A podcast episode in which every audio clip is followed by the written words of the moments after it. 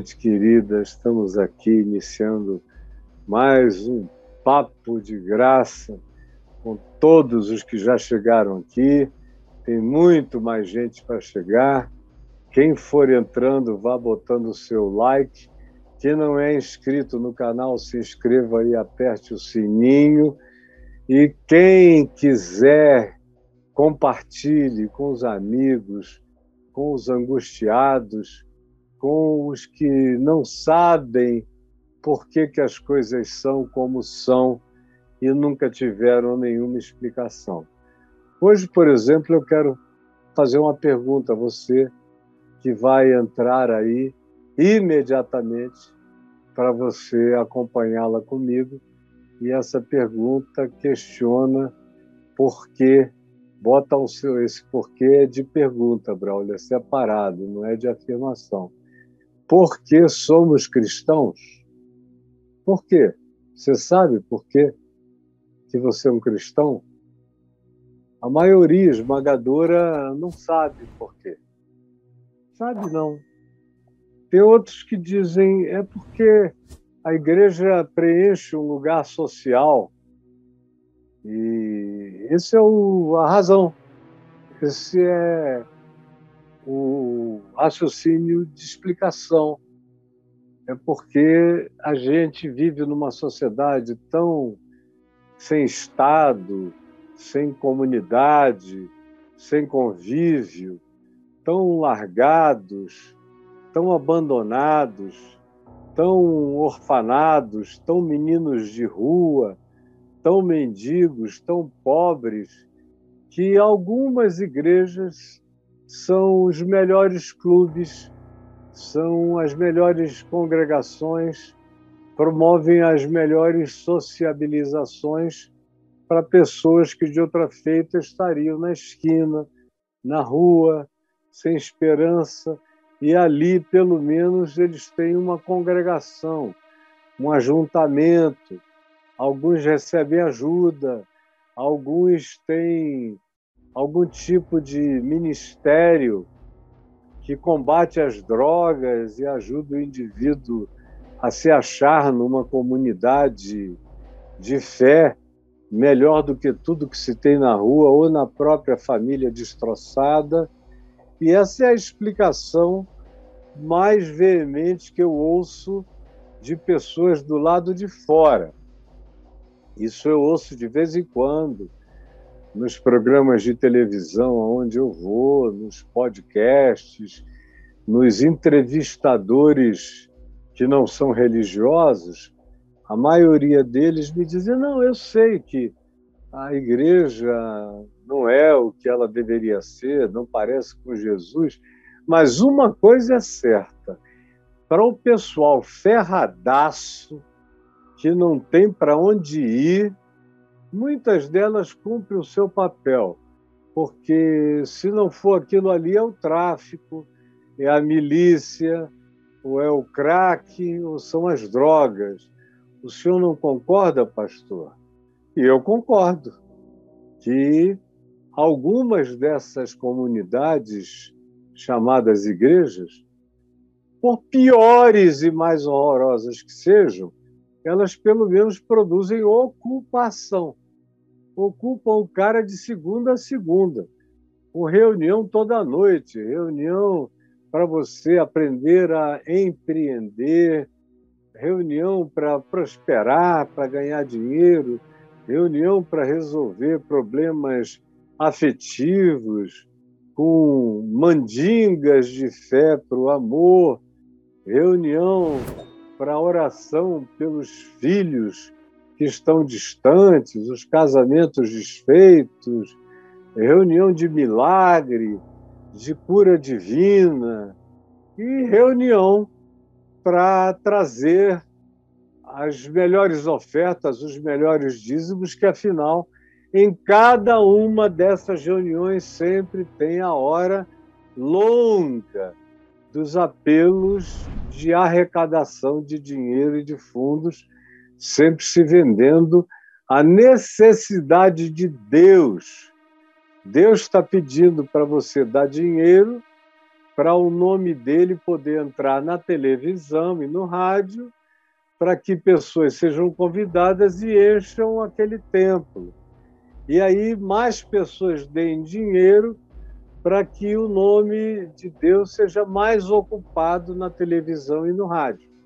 Então, esse é um ciclo que se vende para todo mundo e tem gente que diz: não, eu sou cristão para isso, e se já está dentro do grupo, acrescenta algumas coisas. Não, eu dou, sou cristão para dar o dízimo, e o gafanhoto, o migrador, a maldição, não venha me corroer, me destruir, ou eu sou cristão para poder ficar sobre a cobertura espiritual do meu líder espiritual, ou eu sou cristão para pertencer a um grupo que é mobilizado na hora das eleições para a gente votar nos candidatos indicados para a nossa igreja ter poder poder financeiro, poder político, influência. Sou cristão para ajudar a governar o mundo para Deus, através dos pastores e dos deputados religiosos. É para isso que eu sou cristão. Ou eu sou cristão porque eu nasci numa comunidade, meu pai já era, minha mãe já era. É, para mim é uma questão cultural. Eu fui batizado quando eu era adolescente. Eu acabei casando com uma menina da igreja. Eu a desvirginei, ela me desvirginou. Nós já tivemos dois, três filhos. Frequentamos os mesmos lugares, temos os mesmos amigos. Eu sou cristão por isso. Eu nem sei como é que é não ser, por exemplo, evangélico ou membro de uma igreja. Agora, se você pede que a pessoa dê a você razões a mais, significados a mais, a grande maioria não sabe dizer. Tem alguns que ainda acrescentam, não, eu sou cristão porque eu canto, e o melhor modo de agradar a Deus cantando é cantando hino de igreja é, canção gospel.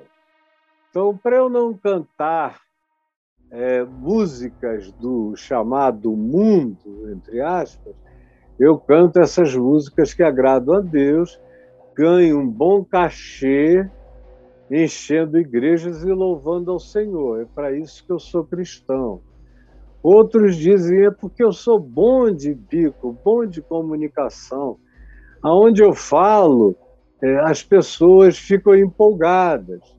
Eu conheço outros que dizem: não, eu tenho dom de levantar fundos, dinheiro, esse é o meu dom. Aonde eu peço dinheiro, eu levanto dez vezes mais do que todo mundo. De modo que esse virou o meu ministério. Eu agora vou de igreja em igreja, domingo após domingo, fim de semana após fim de semana, levantando fundos. Eu fico uma hora falando e levanto mais do que todo mundo. E ganho 15%, 20%, 25%, de modo que não tem negócio melhor para mim no mundo. Estou agradando a Deus, porque Ele precisa do meu dom de levantamento de dinheiro para as causas que Ele esposa e eu vou ganhando a minha grana enquanto eu sirvo ao Senhor levantando fundos. E aí você encontra alguns outros argumentos da mesma natureza. Aquele que diz: não, eu era camelô, ou eu era vendedor de carros usados, ou eu era vendedor de livros, acabou o mercado. E aí alguém me viu falando e disse: Cara, você tem um gogó maravilhoso. Faz um curso aqui de um ano para aprender as coisas básicas da comunicação num culto e você vai ser pastor durante quatro anos, vai ser bem remunerado. Se você for um bom levantador de fundos, porque você vai ser medido pelo dinheiro que você levanta, você pode chegar a bispo, e se você for um bispo que levanta muito dinheiro e mobiliza as pessoas para contribuírem, você vai se tornar um, uma espécie de arcebispo de uma diocese cristã, evangélica, pentecostal, neopentecostal, e você vai subindo até que você chega perto do líder maior, começa a ter espaço para falar na televisão, ou no canal da igreja, ou no programa da igreja. É, é para isso que você é cristão. E tem gente que só tem essa razão para dar. É, Pedro disse, escrevendo num tempo de muita perseguição, ele disse que cada um de nós deveria aprender a razão da esperança que há em nós. Ele disse: vocês estão aí debaixo de todo tipo de opressão e de perseguição. Vocês estão sendo expropriados, espoliados, perseguidos, martirizados, aprisionados, empobrecidos. Então, glorifiquem a Deus com esse nome e estejam sempre preparados a dar a razão da esperança que há em vós, a razão da fé, a razão de vocês serem quem são e como são e a servirem, de, de servirem a Jesus do modo como vocês servem com os compromissos inafastáveis, pagando os preços que vocês pagam. Vocês têm que saber a razão. Só que quase ninguém sabe a razão a não ser essa razão de lógicas religiosas que tem a ver exclusivamente com um amparozinho comunitário que é melhor estar tá ali do que no crack, nas drogas, na esquina, ou na prostituição, nisso e naquilo. Então, ali foi a minha salvação, eu vou ficar aqui. É, me pedem muito dinheiro, mas eu dou. Eu dava dinheiro para as drogas, dou mais aqui, porque pelo menos é para Deus. E o bolso de Deus é o bolso dos pastores. Eu sei mas o que, que eu vou fazer? É só isso que eu tenho, é aqui que eu fico mesmo. E a grande maioria vai levando assim, vai empurrando com a barriga, só Deus sabe o que muitos passam e não tem nem coragem de pensar em qualquer que seja alternativa. Como você bem sabe. Agora, por que que eu sou um cristão? Por que, que você é? Qual é a razão? Aí, dentre as várias e muitas razões que eu tenho para ser cristão, eu levaria uma semana inteira, provavelmente num curso de uma hora, duas horas cada aula, para explicar isso detalhadamente, a maioria mas eu vou deixar isso um pouco mais para frente. Hoje, como eu quero concluir no tempo exíguo que a gente tem, eu fui para João 17, que é um dos textos mais explícitos a respeito da razão de sermos discípulos de Jesus e de sermos praticantes do evangelho dele, não do evangelho da igreja, nem das doutrinas das denominações, que em geral já são distorções, falsificações, para não dizer construções, invenções, produções, ficções de todas as naturezas o que quase não tem é verdadeira razão da esperança. Nos dias de hoje, especialmente nos últimos 50 anos, isso foi virando algo que não tem absolutamente nada a ver com o que Jesus disse, que era a razão primordial da nossa convicção, da nossa fé, da nossa entrega, do nosso serviço, do nosso salto confiante no abismo. Na nossa prática da loucura do Evangelho, na nossa existência. A maioria não tem a menor ideia. Estão completamente perdidos.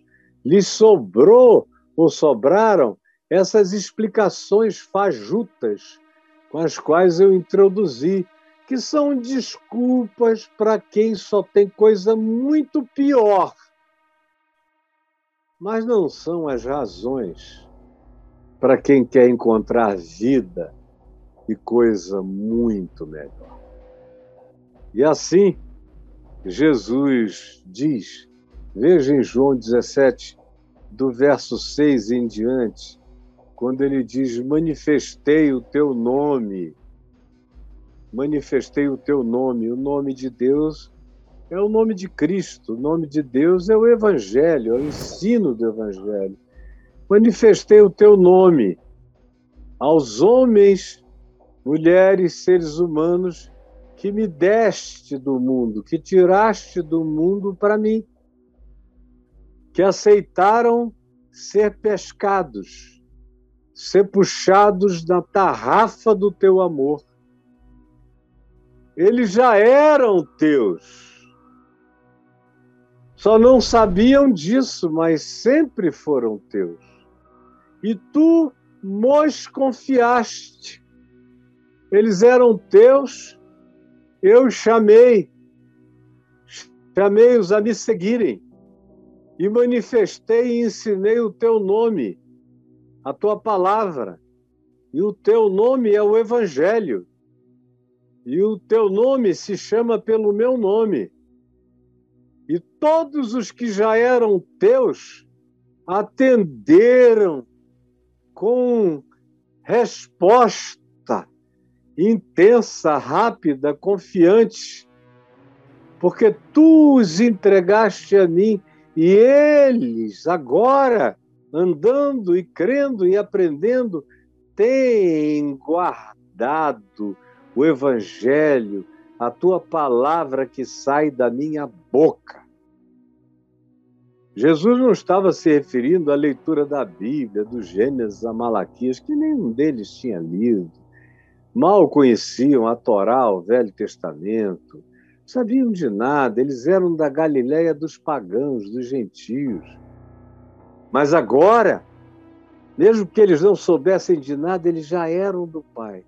Quando Jesus começou a ensinar-lhes a palavra, eles se identificaram com o nome de Cristo Jesus, que é o nome do Pai. E eles já eram do Pai, e ele diz: E tu nos destes, e eles têm guardado a minha palavra, que é a tua na minha boca. Agora, eles reconhecem, eles olham para mim, eles já disseram: Tu és o Cristo, filho do Deus vivo. Eles já disseram: Para quem iremos nós? Só tu tens as palavras da vida eterna. Agora eles reconhecem que todas as coisas que me tens dado provêm de ti. Que tudo que eu faço, tudo que eu digo, tudo que eu sou é expressão exata do teu ser. Eles reconheceram isso, é por isso que eles dizem que eu sou o Cristo, filho do Deus vivo, porque eles viram essa identificação unigênita. Porque eu lhes tenho transmitido as palavras que me deste de bem-aventurança, de perdão, de não juízo, de não vingança, de misericórdia. Ensinei-os a orar, ensinei-os a discrição, Ensinei-os o silêncio da oração, ensinei-os a não andarem ansiosos, ensinei-os a confiarem, ensinei-os a não se pressionarem com falsos profetas, ensinei-os a guardarem a tua palavra e a discernirem pelos frutos produzidos nas vidas daqueles que se dizem teus. Sim, eu lhes tenho transmitido as palavras que me deste, e eles as receberam para praticarem e verdadeiramente reconheceram que eu saí de ti. Como João veio a dizer na primeira epístola dele, no capítulo 1, do verso 1 ao verso 4, quando ele diz: Nós vimos, nós apalpamos, nós pegamos, nós contemplamos o Verbo da vida, a cara de Deus manifesta em Cristo. E estamos agora compartilhando isso com vocês para que vocês igualmente, igualmente a ênfase, tenham a mesma intimidade, a mesma comunhão que nós tivemos com ele na primeira geração, cada nova geração seja uma primeira geração outra vez na mesma experiência de conhecimento experiencial de Deus, conforme os da primeira geração tiveram. Eles agora reconhecem que todas as coisas que me tens dado provêm de ti em mim, porque eu lhes tenho transmitido as palavras, o evangelho que me deste, e eles receberam e verdadeiramente conheceram. É conhecimento não teórico, é conhecimento experiencial.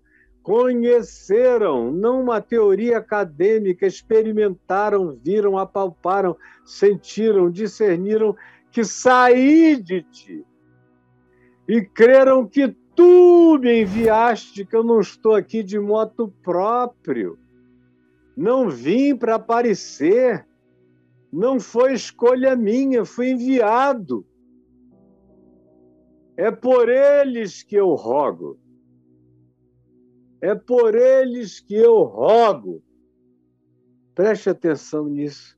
Essa oração que eu estou fazendo é por esses de agora, é por esses de amanhã, é por todos os que quiserem ser a primeira geração na fé outra vez. Não rogo pelo mundo, mas por aqueles que tu me deste, porque são teus. Muitos deles nem sabem ainda. Como ele disse aqui em cima, eram teus, mas não sabiam que eram teus, até eu lhes ensinar que eles pertenciam a ti. Assim também existem milhões no mundo que são teus e não sabem ainda que são teus. E eu lhes tenho transmitido a tua palavra, e eles creram, e eu oro por eles. Não rogo pelo mundo inteiro, mas eu oro por esses que são teus, e também por aqueles que tu vieres a me dar, porque também são teus Ora, todas as minhas coisas, todas elas, são tuas. E todas as tuas coisas, tudo que tu criaste em qualquer dimensão, plano, perspectiva, em qualquer que seja realidade conhecida, desconhecida, verificável ou para além da verificação, da verificabilidade, Todas as coisas que são em ti são minhas, assim como todas as coisas que são minhas são as tuas. E eles que eram teus, tu destes, e neles, neles eu sou glorificado. Neles, desses discípulos. Ele está falando de gente Aliás, ele não usa a palavra igreja como a gente usa nenhuma vez. Ele está falando de gente, de discípulos, de pessoas que compreenderam, que entenderam, que conheceram, que discerniram, que amaram, que se entregaram, que reconheceram Deus nele e reconheceram ele em Deus. E ele diz: É por esses que eu oro. Não estou orando por quem diz que crê em mim, mas vive diferente de tudo, mas sim por aqueles que tu me deste e que dão o fruto de que são teus, pela vida que vivem. Ora, todas as minhas coisas são tuas, as tuas coisas são minhas. E esses que tu me destes e que são meus, e que não lutam contra a tua palavra que eu lhes transmiti, nesses, e somente nesses, e exclusivamente nesses, eu sou glorificado. Eu já não estou no mundo, embora ele estivesse ali no mundo, mas ele disse: dentro de mim eu já me desconectei desse processo aqui. Mas eles vão continuar no mundo. Eu estou na iminência de deixar tudo isso. Mas eles vão continuar e vão continuar sem mim ao passo que eu vou para junto de ti. Pai Santo, guarda-os, guarda-os, guarda-os em teu nome que tu me deste, para que eles sejam um, assim como nós. Vocês vejam que a ênfase toda é conhecer Deus, é discernir Deus é encarnar Deus em Cristo, é se saber intimamente do Pai no Filho, e de estando no Filho, saberem-se mergulhados no Pai e mergulhados no amor do Pai, no amor do Filho, que são uma coisa só porque Jesus já dissera aqui antes: eu e o Pai somos um. Quem me vê a mim vê o Pai. Como dizes tu, mostra-nos o Pai, não crês que eu estou no Pai, que o Pai está em mim? As palavras que vos tenho digo, dito não as digo por mim mesmo, mas o Pai que permanece em mim faz as suas obras. Esses são os cristãos, esses são os discípulos. Isso não tem nada a ver com essa coisa aí, com as agremiações religiosas. Tem a ver com uma relação existencial, experiencial, de gente que come Deus, vive Deus, lambe Deus, se alimenta de Deus, pensa a partir da mente de Cristo e dos referenciais que moldam a inteligência, o pensamento de todo aquele que crê no Evangelho e o pratica com alegria. Aí Jesus diz: Eu já não estou aqui. Eu estou na Twilight Zone, mas eles continuarão no mundo por muito tempo. Eles vão sofrer todo tipo de tentação, de provação, de desvio, de corrupção, de escândalo, de falsos profetas, de falsas profecias, de falsos evangelhos, de falsos messias, de falsos apóstolos, de obreiros fraudulentos. Eles vão ser transformados em mercadoria, em commodity, em fonte de lucro durante muito tempo. Eles vão ficar aqui no mundo. Eu estarei contigo, mas eles estarão aqui. Por isso eu te imploro, Pai Santo, guarda-os. Guarda-os. Guarda-os no Evangelho. Guarda-os no teu nome.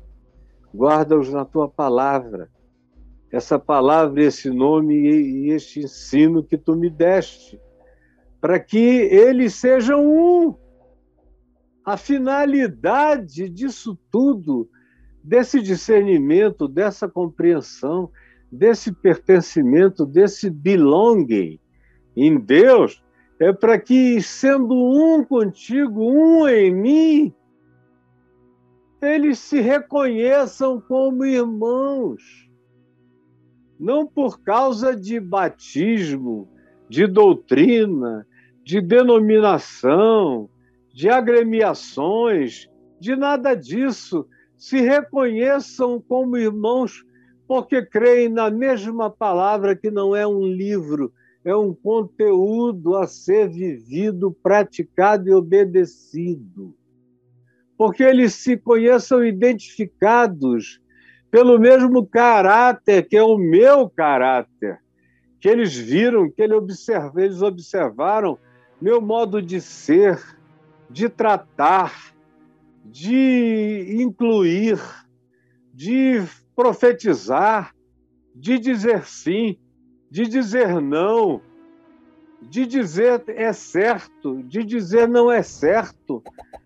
Esses que aprenderam o meu ser e que andam conforme a minha palavra, o meu amor, e que se reconhecem uns nos outros.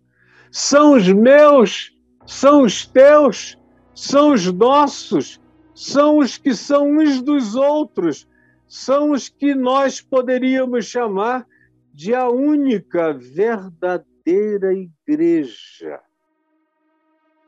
A única verdadeira igreja. Aí ele continua aqui nos versos de 14 a 16, dizendo: Eu lhes tenho dado a tua palavra, que não é a Bíblia do Gênesis ao Apocalipse, é útil para o ensino, é inspirada, eu a amo, eu a sei praticamente de cor, a leio há 50 anos, lerei até o último dia da minha vida, mas a única palavra de Deus é Jesus, é o Verbo encarnado. E os evangelhos são a narrativa sobre a encarnação do Verbo, o exemplo do Verbo, o ensino do Verbo, as obras do Verbo, a vitória do Verbo na cruz, a ressurreição do Verbo e a volta do Verbo de Deus. Esses são os evangelhos. Esse é o testemunho dos apóstolos. Aí no verso 16 ele diz algo importantíssimo para nós. Primeiro diz: Eu não peço que tu tires do mundo, e sim que tu os livres do mal. Livra-os do mal livra-os do mal. Eu já lhes tenho dado a tua palavra. E o mundo os odiou, porque eles não são do mundo, como também eu não sou. Não peço que tu os tires do mundo. Eles são o sal da terra, são luz do mundo. Tem que ser gente da sociedade. Eles não são do mundo, mas eles continuam no mundo e precisam ter gosto, precisam ter sabor precisam ser, como são, um preservador da vida. Precisam ser gente do amor, da luz e dos frutos da luz, que são o amor, a alegria, justiça e verdade. Eu não te peço que tu os tires, ao contrário, que eles se imiscuam na sociedade e sejam guardados do mal enquanto dão sentido, enquanto melhoram a existência. Eles não são do mundo, como também eu não sou, mas eu quero que eles aprendam a viver no mundo como eu vivi, imerso em todas as coisas, tentado em todas as coisas à semelhança humana, mas vivendo cada vez mais sem pecado. Assim como tu me enviaste ao mundo, assim também eu os enviei, para que eles sejam pequenos cristos, para que eles sejam reproduções minhas. Assim como tu, eu os enviei. Tu me mandaste e eu os envio com o mesmo paradigma, para serem manifestação da mesma encarnação para as mesmas palavras, para o mesmo modus operandi, para os mesmos gestos, para o mesmo trato, para o mesmo amor, para o mesmo carinho, para a mesma fé, para a mesma largura e expansão de graça, para a mesma cobertura, para a mesma altura, para a mesma profundidade, para o mesmo cumprimento, para conhecerem o teu amor, que excede a todo entendimento, e para manifestarem isto no mundo, santifica-os na tua verdade, na tua palavra, pela obediência. A tua palavra é a verdade. E ele diz isso aqui de 14 a 16, e veja o que ele diz de 20 a 26. Não rogo somente por estes aqui, Pedro, Tiago, João, e os demais, as mulheres, os discípulos que estão à volta, não só por esses, estes, mas também por aqueles, pelo Caio, pelo Carlinhos Queiroz, eu te rogo, pela Adriana, eu te rogo pelo Ricardo Gondim, pela Jerusa, eu te rogo pelo Ariovaldo, eu te rogo pelo Sérgio do Zilek, eu te rogo pelo Manfredo Grellert, eu te rogo pelo John, eu te rogo pelos jovens apaixonados, eu te rogo pelos velhos que cansaram, mas não desistiram. Eu te rogo por esses que mantêm o teu testemunho vivo na sua geração, no seu mundo. Eu te rogo, eu te rogo em favor deles. Em favor deles eu me santifico para que eles sejam santificados na tua verdade e na imputação da minha verdade, santificando a eles.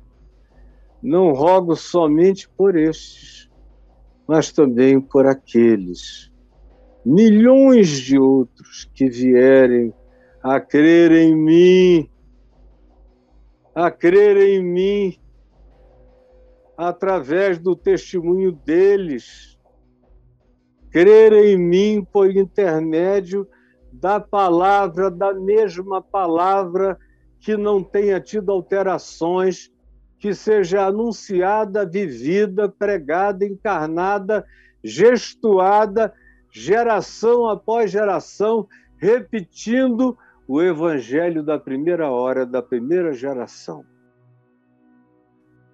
para que vós igualmente tenhais comunhão conosco, como disse João na primeira epístola que eu citei, a fim de que todos, de qualquer geração, de qualquer tempo, de qualquer hora, se tornem um.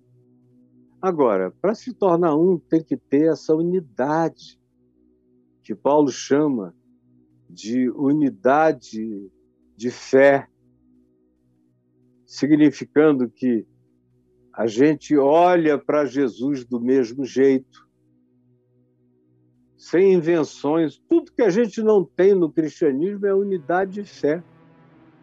São muitos Jesuses, muitos deuses, muitas fezes, muitas crenças. Mas a fé, a fé original, a fé pura, simples, a fé não sistematizada, a fé não dogmatizada, a fé na sua expressão mais genuína, mais original, mais descomplicada, morreu no coração de quase todos. No entanto, só serão continuidade destes, da primeira geração, aqueles que mantiverem a mesma fé simples e original, conforme o Evangelho que eu prego, vivo e encarno, pelo qual eu morro, pelo qual eu ressuscito, pelo qual eu serei glorificado. Pela mesma palavra, a fim de que todos sejam um, Do contrário, serão uma hidra de milhões de cabeças. Serão como uma besta que emerge do mar ou da terra como falso profeta, cheio de muitas cabeças e de muitos interesses, aonde a cabeça, a mente de Cristo não tem nenhuma primazia sobre eles. Por isso eles têm o nome de igreja, mas eles não são cristãos, não são teus filhos, não andam no teu amor, não conhecem que tu és o Pai, não sabem como o Pai é, te tratam como se tu fosses um diabo. Mas ao contrário, aqueles que tu me deste têm que ter essa convergência de unidade para que sejam um. Não precisam andar juntos, eles têm é que ter a mesma consciência. Como és tu, ó Pai, em mim, e eu sou em ti, eu quero que eles também sejam um em nós não tem nada a ver com pertencer a uma agremiação. Filhos de uma doutrinação. Não, eles têm que habitar no ventre da divindade. Eles têm que ser filhos da placenta de Deus. Eles têm que carregar o meu DNA porque eu sou o primogênito entre esses muitos irmãos que se tornam herdeiros e co-herdeiros de Deus e que manifestam o meu semblante na terra. Pela minha contemplação, pela obediência ao Evangelho, eles vão ficando parecidos comigo e aprendem a carregar o caráter do Pai. Tal pai, tal filho, eles se tornam tal filho, tal pai e tal irmão primogênito, a fim de que todos sejam um, como és tu, ó Pai, em mim e eu em ti, também sejam eles em nós. Para quem? Para quem? Para quem? Para que o mundo creia que tu me enviaste. Para que o mundo creia que tu me enviaste. Não adianta mandar gente pela terra inteira. Eu fiz parte de uma geração que prometeu que iria evangelizar o mundo até o fim do século XX. O texto básico era de Mateus 24, e será este evangelho do reino pregado a todas as nações, então virá o fim. Eu fiz parte dessa geração. E o principal expoente dessa geração foi o Billy Graham, disparado, superior a qualquer liderança cristã, ou de igreja, ou de denominação. Ele foi o maior promotor de aglutinação de lideranças cristãs na terra inteira visando a evangelização do mundo até o final do milênio. E muitos esforços foram feitos, eventos, encontros, comitês foram criados, contextualização de evangelização. A evangelização na América Latina tem que ser assim, na África tem que ser assado, na Europa tem que ter esse outro viés, e evangelização de muçulmanos, janela 1040, tem que ter essa perspectiva. Foi um século inteiro, praticamente, de discussão sobre evangelização, de envio missionário, e quanto mais se discutia a evangelização, mais se dividia, mais surgiam loucos, mais surgiam carismáticos recebendo revelações malucas, mais vinham pentecostais com novos modos de evangelização que negavam os, os fins, eles usavam meios que eram contraditórios em relação ao princípio e ao fim, e diziam que para alcançar aquela finalidade, qualquer meio era aceitável e foram corrompendo tudo. Aí os reformados atrapalharam até não poder mais, dizendo que os únicos que deveriam ser evangelizados eram os eleitos. Como se você pudesse separar o joio do trigo. Aí falavam mal de quem pregava e no final convidava todo mundo que quisesse a crer e a vir a Cristo. E diziam que isso era blasfêmia. Chamaram o Billy Graham de blasfemo. Aqui no Brasil tinha um pessoal das igrejas presbiterianas conservadoras que diziam que eu era o herege, porque eu evangelizava para todo lado e convidava todo mundo para vir a Cristo. E os batistas do rastro de sangue diziam a mesma coisa. Só os eleitos, só os do rastro de sangue serão salvos e você fica oferecendo essa graça barata. Então, só atrapalharam até que a gente chegou no ano 80, os anos 80, e a vaca foi para o breve. E o maior sinal dessa porcaria, que eu não tenho outra expressão para designar, foram os dentes de ouro, que vieram junto com a confissão positiva, a teologia da prosperidade e os dentes de ouro. O cara dizia: O Senhor me ungiu, eu agora tenho esse dente de ouro aqui que eu não tinha. Agora eu tenho. Aí eu dizia: por que, que Deus não te deu um dente de marfim? Não deu um dente natural? Por que, que ele deu de ouro? Ah, para mostrar o esplendor da glória dele. Eu digo, então Jesus era o, devia ser chamado de João Crisóstomo, que significa o boca de ouro, porque era um dos maiores oradores da antiguidade, era gago, venceu a gagueira falando sozinho nas praias com pedrinhas na boca, até que ele conseguiu vencer a gagueira e se tornou um dos maiores oradores do cristianismo e acabou sendo chamado de João o Crisóstomo, o que tinha a boca de ouro. Então, Jesus devia ser o João Crisóstomo, agora ele só tinha dente normal sinceramente, se ele fosse curar algum dente de alguém, ia sair dente normal. Mas vocês querem de ouro? Olha, isso me parece mais com doutrina de Satanás. Eu comecei a dizer no fim dos anos 80, início dos anos 90, falei para milhares de pastores: tem espírito maligno nesse avivamento de vocês, não tem nada de Espírito Santo, só tem fogo estranho. Eles ficavam loucos.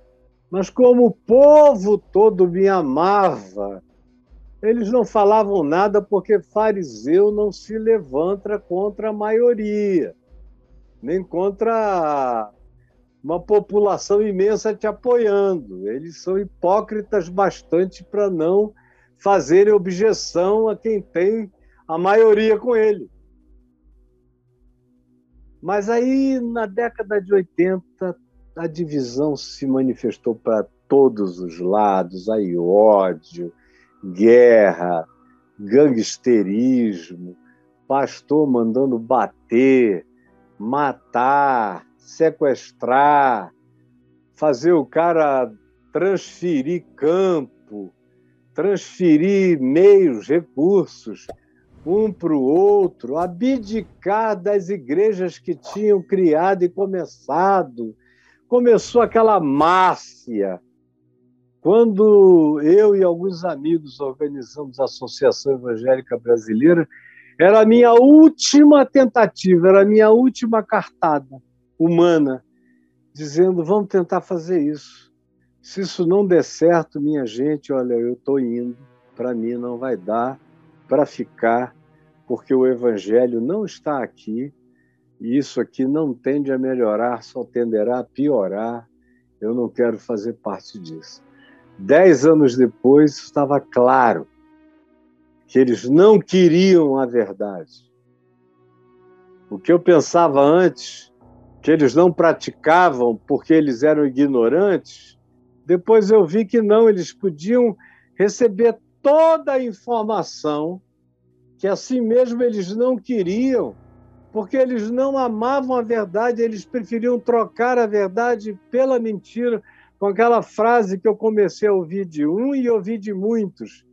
Caio, tudo que você prega está certo, só não dá certo. E foi assim que eles foram indo embora e que a coisa foi ficando do jeito que ficou e não há como se negar. Mas olha só o que Jesus nos diz aqui nesse final do verso 20 ao verso 26, como ele fala: Para que o mundo creia que tu me enviaste. Eu lhes tenho transmitido a glória que me tens dado, para que sejam um como nós o somos. Para que eles sejam como nós, eu e tu.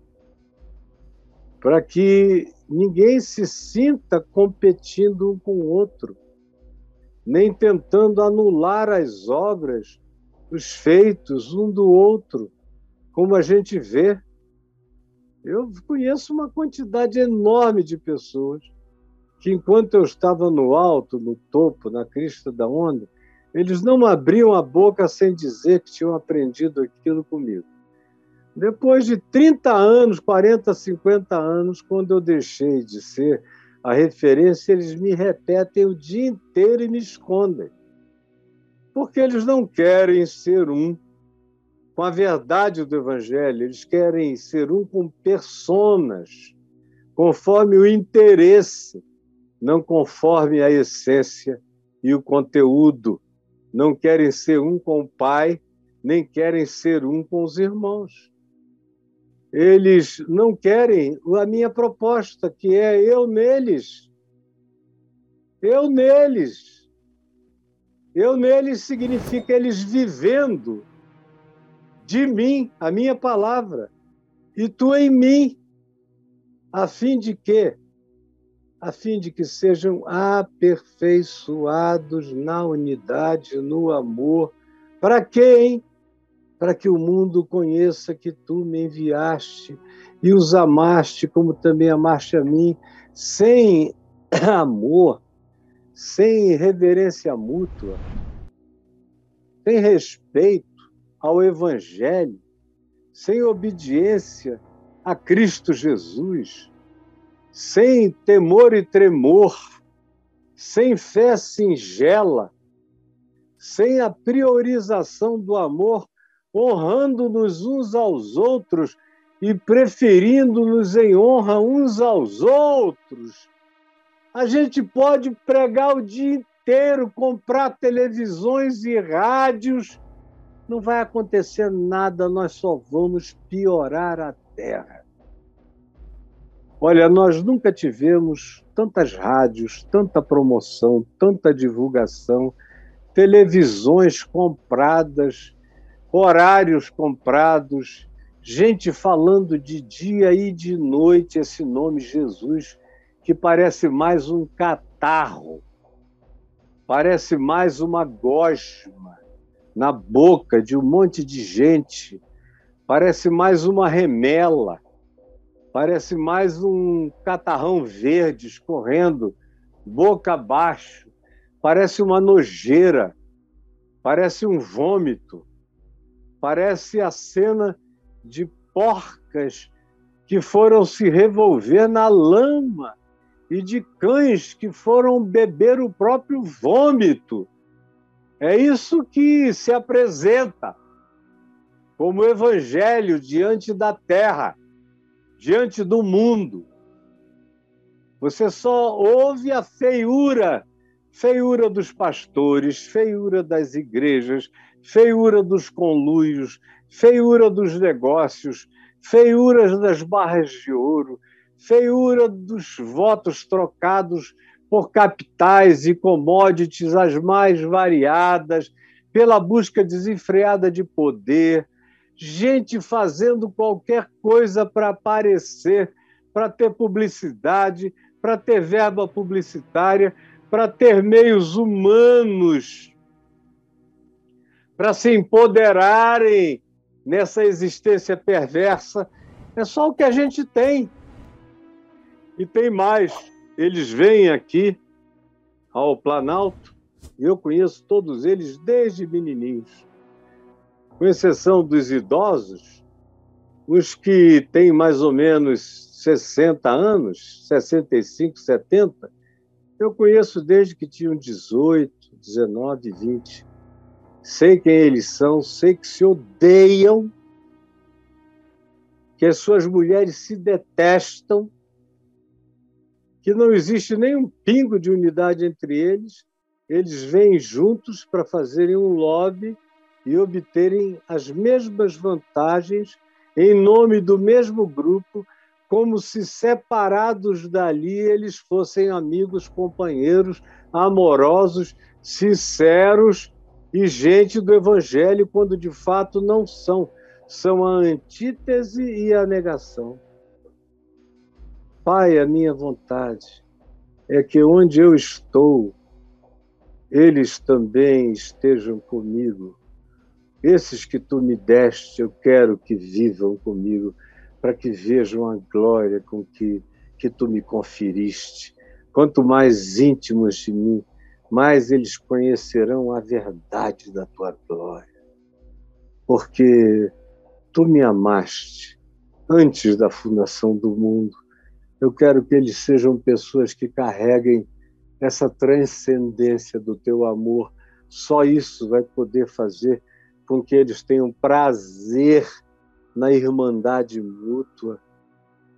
Pai justo, o mundo não te conheceu, eu, porém, te conheci, e também estes compreenderam que tu me enviaste, e eu lhes fiz conhecer experiencialmente, provar, lamber, tocar o teu nome. E ainda revelarei mais, mais de mim, mais conhecimento. Tem mais ainda a ser acrescentado, a fim de que o amor com que me amaste esteja neles e eu neles esteja. Por que, que você é um cristão? A razão principal está dita aqui em João 17. É para isso e se não houver isso, não haverá qualquer que seja o benefício do Evangelho trazido ao mundo. O Evangelho, sem ser assim, é só uma religião que se transformou em cristianismo e fez mal ao ocidente da terra. Aqui e ali fez um benzinho, mas no geral tornou o nome de Deus blasfemado entre os gentios por nossa causa. Quase todos os ateus do mundo são ateus por causa da insuportabilidade hipócrita e mentirosa da religião, do cristianismo, de todas as vertentes, inclusive dos evangélicos e dos protestantes, de todos que são mentiras vivas contra a verdade de Deus. São seres que existem no ódio, na cobiça, na disputa, na tentativa de um cobrir o outro, de aparecer sobre o outro, de negar o significado do outro na vida dele. Quem puder esconder qualquer coisa de bem que tenha recebido de alguém esconde, porque parece que querem ser gente sem umbigo, que não tiveram cordão umbilical, que não nasceram de uma placenta de alguém ou de alguns que no Evangelho os pariram na intenção de que alguma coisa boa fosse gerada, mas geração após geração a egolatria toma conta das pessoas e cada um se divorcia de Jesus, dos evangelhos, dos apóstolos e do melhor das gerações que os precedeu e de qualquer bem que eles pudessem ter auferido, mas fizeram questão de dar de mão, porque não dava dinheiro, nem poder, nem recurso, nem influência. Então viraram a blasfêmia viva do cristianismo sem Cristo, do evangelho sem boa nova, da igreja sem Deus, da pregação sem fé e do testemunho que só exalta o poder humano e não tem alegria na humildade simples de uma vida modesta, cheia de amor, de pureza e do Espírito Santo. A gente é cristão para essas finalidades de Jesus aqui. Para quê? Para quê? A fim de que, por essas razões, é que eu sou cristão. Se eu não for cristão por essas razões, é melhor eu desistir e ir embora, que é para eu não ficar fazendo mal, usando o nome de Jesus para viver o anti-evangelho, para ser um anticristo contra o evangelho de Jesus. Senhor, permite que essa leitura explicada com singeleza tenha sido entendida por alguém, por alguns, e que no coração de muitos surge essa vontade de saltar da segurança do cristianismo para essa loucura absurda do Evangelho.